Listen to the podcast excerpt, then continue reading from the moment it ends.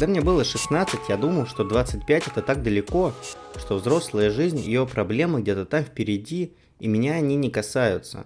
Что у меня куча времени, чтобы все попробовать и увидеть.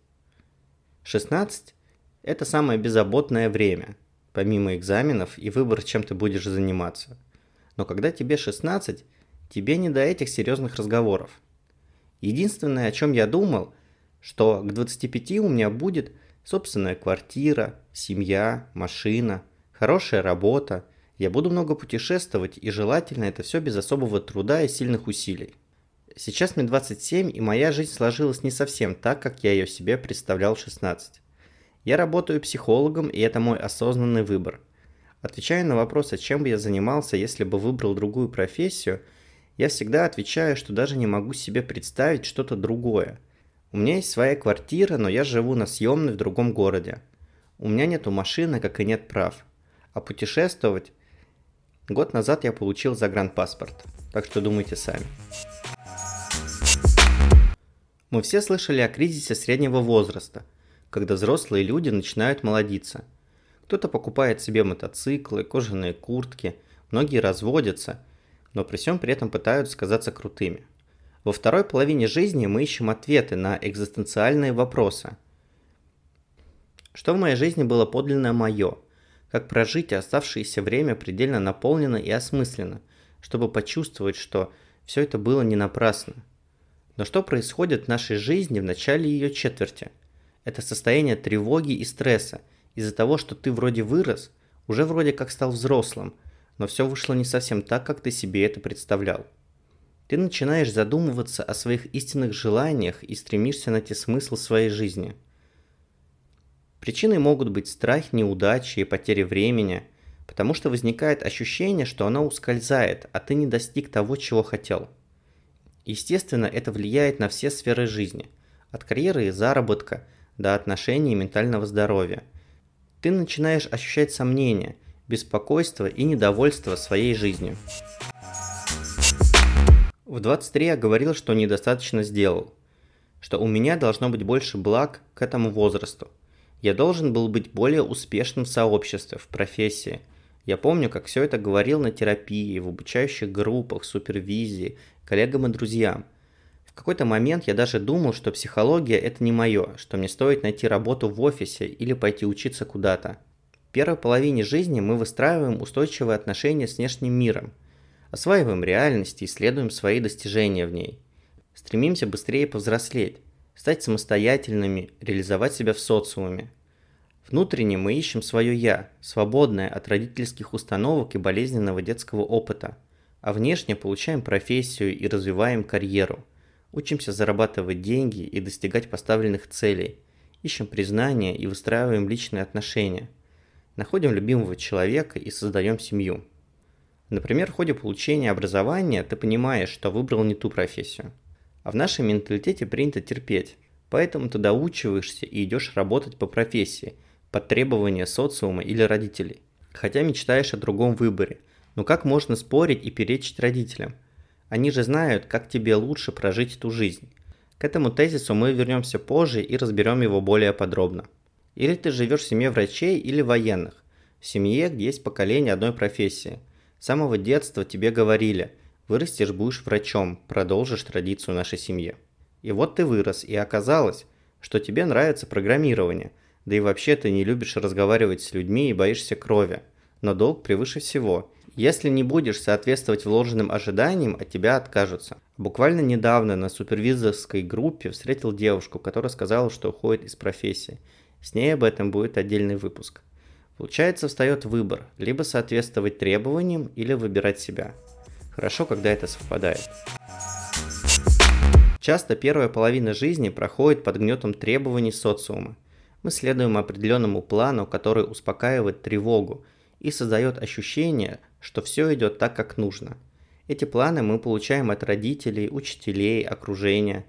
Мы ищем место под солнцем, пробуемся в разных ипостасях. Например, кто-то получает кандидатскую степень, кто-то продвигается по карьерной лестнице, а кто-то заводит детей. Карьера является одним из главных триггеров кризиса четверти жизни. Ведь очень часто мы определяем себя через работу. В 2020 году исследователи из США и Великобритании провели исследование феномена кризиса четверти жизни при помощи искусственного интеллекта и Твиттера.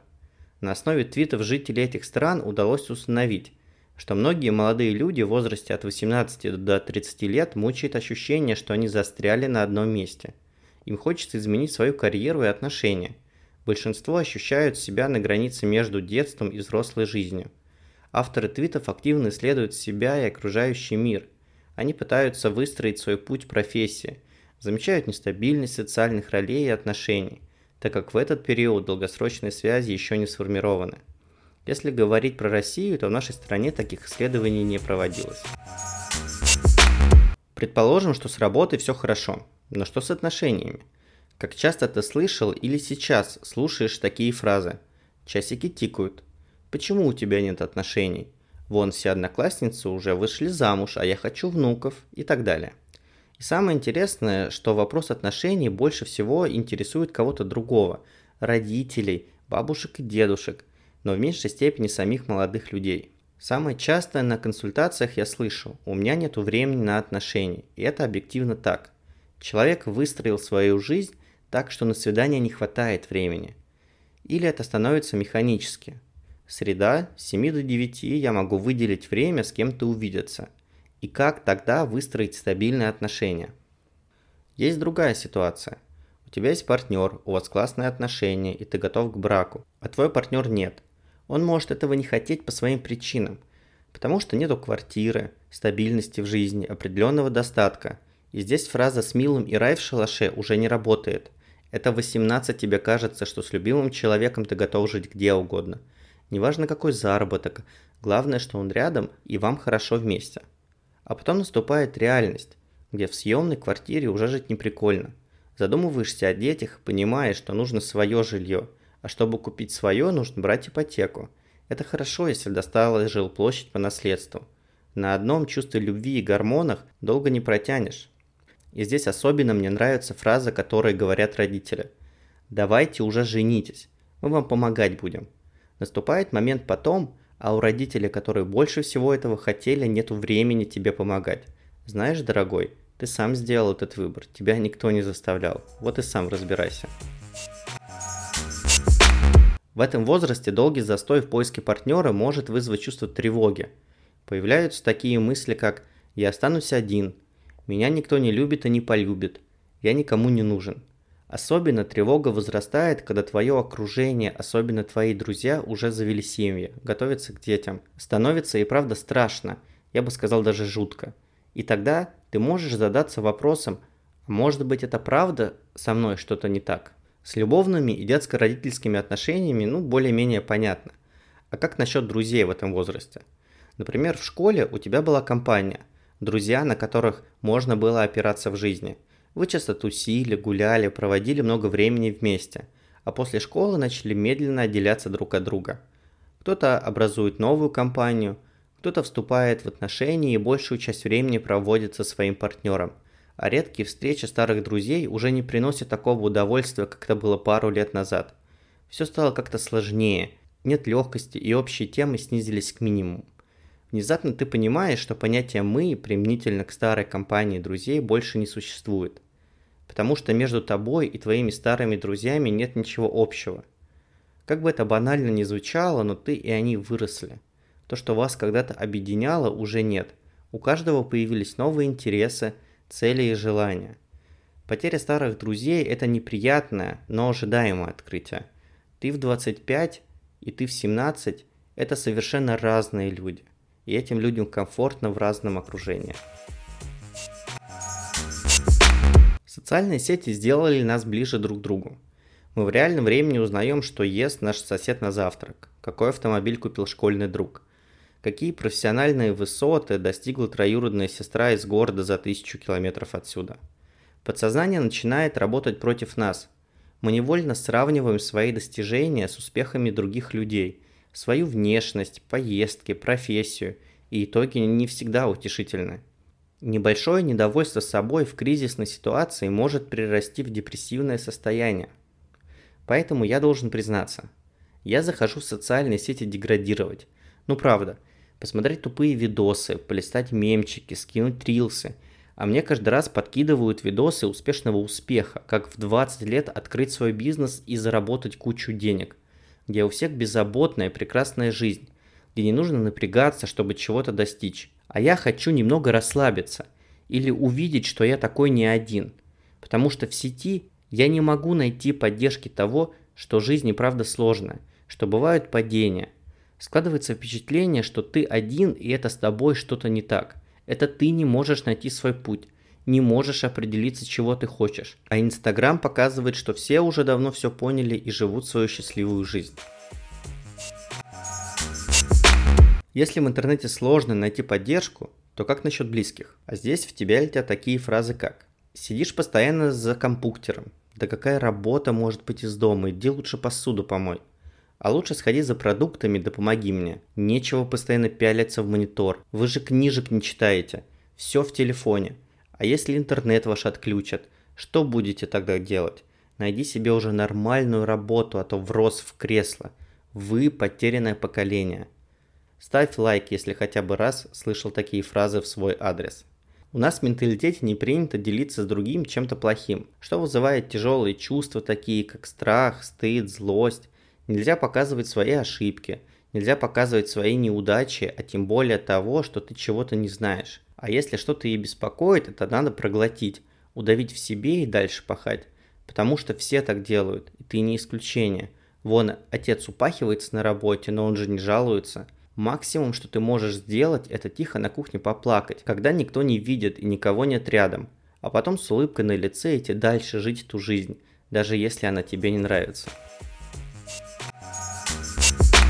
Я почти пять лет назад переехал на свою квартиру. Два года назад переехал в Питер и в сентябре этого года уволился из найма и перешел полностью на частную практику. Когда я об этом сказал своим родителям, для моей мамы это было сильное потрясение. Она все твердила, как же ты мог уволиться? Зачем ты это сделал? Официальная работа – это же стаж, после которого у тебя будет пенсия. Это стабильность и уверенность. Чем ты будешь платить за квартиру? Чем ты будешь питаться? У тебя же нет денег, так как нет работы. И ее можно понять. Ее опыт говорит, что нужно иметь официальную работу, а лучше работать в госучреждении. Потому что это стабильность, это вклад в свое будущее, чтобы не остаться ни с чем. Но это было в ее время – которое уже прошло. Это одна из особенностей старшего поколения, когда им сложно адаптироваться к новым обстоятельствам, к новым технологиям. Те устои, которые работали в их молодости, сейчас не работают. Мир меняется быстрее, чем это было 20-30 лет назад. Самый яркий пример – это получение высшего образования. В советское время, получив специальность, молодые люди точно знали, что у них будет работа. От предприятия они получали квартиры, и в этом была стабильность и уверенность в завтрашнем дне – не было тревоги по поводу будущего. Сейчас же высшее образование не гарантирует тебе хорошую работу, особенно без опыта. Строить планы на будущее сейчас нет возможности. Слишком много тревоги и неопределенности, что заставляет жить здесь и сейчас. Строить планы максимум на месяц и искать в своей жизни то, что принесет устойчивость и безопасность. Знакома фраза я прожила эту жизнь, я знаю, как тебе будет лучше. Сейчас возраст сам по себе ни о чем не говорит, а наличие знаний и умений не обязательно связано с количеством прожитых лет. Например, школьник может гораздо лучше разбираться в компьютерах, чем врач с 40-летним стажем. И чем меньше пересекаются направления занятости и интересы, тем более болезненен чужой опыт для молодого человека. Потому что в отличие от своего отца и тем более деда, я могу расти в другом окружении, других условиях и даже другой стране. У меня могут быть другие интересы и ценности, а потому приткнуть опыт старшего поколения просто некуда. Например, бабушка может на профессиональном уровне кипятить пеленки, но кому это нужно сейчас, если существует стиральная машинка? Разница в жизненных позициях обесценивает и так называемую жизненную мудрость. Например, та же бабушка может считать развод позором и советовать внучке во что бы то ни стало сохранить семью. Но подумаешь, бьет. Бьет значит любит. Стоит ли внимать такой мудрости? Я думаю, что едва ли. Вырастешь, поймешь, больше не работает, потому что человек вырастает другим и понимает совсем другое. Давай вспомним основной столб аргументации старшего поколения. У меня за плечами целая жизнь, я лучше знаю. Но дело в том, что это жизнь другого человека, а не ваша. И не факт, что его опыт будет оптимальным для вас. Лучшее, что каждый из нас может сделать, это разорвать замкнутый круг и не давать непрошенных советов с высоты прожитых лет. Универсального жизненного опыта нет, а ценность индивидуального не зависит от возраста. Проблема отцов и детей, как и их разница, будет, наверное, всегда – мы будем отличаться от наших родителей, а наши дети будут отличаться от нас. И это прекрасно. Если коротко, то кризис четверти жизни – это про что? Это про страх принять на себя ответственность за свою жизнь иллюзия успешного успеха в социальных сетях, недостаток информации и ощущение изолированности, неудовлетворенность профессиональным выбором, недостаточная эмоциональная зрелость и дисфункциональная психологические защиты, рассогласование навязанных социумом воспитанием ценностей и истин. Это все складывается в довольно напряженный, долгий кризис перехода от ранней к истинной зрелости. Если ты узнаешь себя в этих пунктах, обязательно маякни в комментариях. Давай хотя бы там мы развеем ощущение, что это я один с такой проблемой. К сожалению, по общему мнению специалистов, это тот случай, когда знание проблемы мало помогает в ее решении, а попытка избежать болезненных переживаний без реальных изменений наоборот могут привести к усугублению ситуации. Так как можно пережить кризис четверти жизни? Во-первых, признаться себе в том, что эти переживания существуют и, возможно, даже более интенсивно, чем хотелось бы замечать. Делать маленькие шаги. С одной стороны, страх игнорировать не нужно. С другой, если поискать, то можно обнаружить в себе интерес. А что если попробовать? Страх более управляем, когда этот интерес к чему-то новому замечается и признается. Пробовать тестировать реальность. Это еще один отличный способ взаимодействовать со своими страхами. Проверить, а правда ли так? А правда ли меня все засмеют, если я после вуза пойду на другую работу? Этот трюк лучше проделывать с поддержкой психолога, дабы не провалиться в ретравматизацию. Замечать свои успехи. Мотивационная система в человеке устроена таким образом, что успех сам по себе не имеет значения, если он не замечен – не присвоен и не прожит. Не пренебрегай этим пунктом. Попробуй завести тетрадь или заметку в телефоне и записывать, как приближаешься к желаемому результату. Также я хочу поделиться советами из личного опыта. Во-первых, не отказывай себе в том, чтобы просто наслаждаться жизнью. Да, бывает сложно, неприятно. В жизни бывают хорошие и плохие моменты, но эта жизнь у тебя одна, и она должна приносить тебе удовольствие. Быть осторожным в социальных сетях. Успешный успех – это одна сторона медали, и никто не показывает другую, но об этом всегда надо помнить. И, наверное, самое главное – не жалеть о том, что в пятницу вечером ты остался дома. Если ты отказываешься от перспективы напиться с друзьями в баре, это не означает, что пришла моментальная старость. Это означает то, что ты выбираешь себя и свои потребности. Ты прислушиваешься к своему организму и понимаешь о том, что тебе нужно завтра рано вставать, а не просыпаться с больной головой и куда-то идти. Важно делать осознанный выбор и игнорировать давление своего окружения. Пишите в комментариях к выпуску свой опыт прохождения кризиса четверти жизни. Подписывайтесь, ставьте лайки. Если вам понравился выпуск, отмечайте его в своих социальных сетях. Это важно для его продвижения. Всем пока!